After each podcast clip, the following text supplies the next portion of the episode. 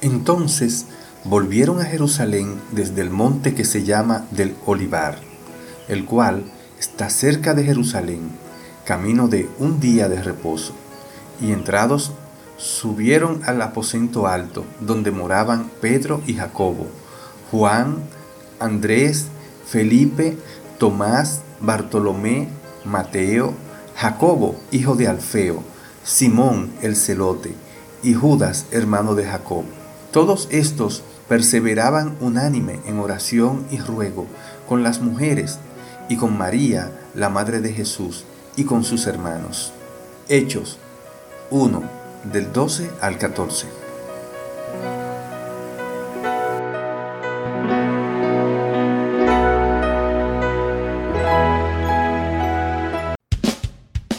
Les habla Yanco Lucero Cruz en su programa devocional De Camino a Damasco. Un encuentro con Jesús que cambiará su vida para siempre.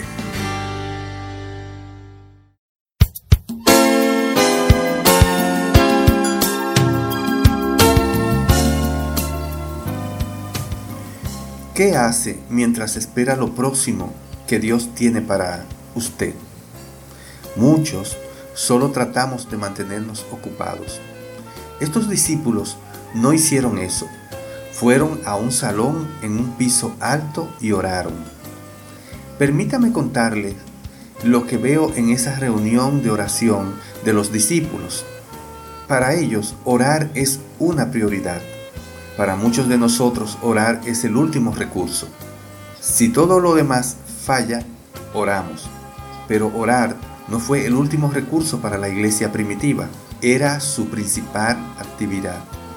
También vemos aquí el temor, que puede ser una excelente motivación. Hasta donde sabían los discípulos, las mismas personas que habían crucificado al Señor también podrían ir tras ellos fue el temor, no la piedad, lo que los llevó a ponerse de rodillas. En tiempos de ansiedad y temor, recuerde esto, si nos arrodillamos con temor, nos levantaremos con fe. Orar fue el motivo de unión de estos discípulos. Aquí podemos ver la unidad en la oración. Los discípulos estaban unánimes en oración, tenían un solo sentir. Era como un solo hombre o un solo ser. ¿Por qué? Porque orar nos une. La oración incrementa el tú y reduce el yo. La oración dice, Señor, mis planes no tienen importancia, pero tus planes tienen la prioridad. La razón por la que hay tanta falta de unión y armonía en la iglesia es porque algunos cristianos pelean por sus planes e intereses y no por los de Dios. Cuando oramos juntos y buscamos la voluntad de Dios, Él nos unifica y nos mantiene concentrados en nuestro centro común, Jesús nuestro Señor y Salvador. Entonces, oremos juntos.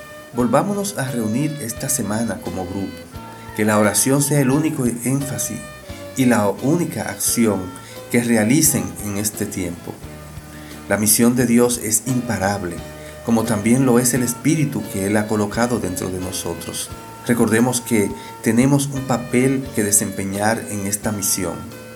Recordemos también que todo comienza con la oración. Oremos. Amado Dios, Padre Celestial, aviva nuestros corazones. Danos el deseo ardiente de reunirnos y orar para que tu voluntad se haga en nuestras vidas. Gracias por Jesucristo, Señor. Oh Jehová, gracias por tu misericordia y por tu amor. Amén.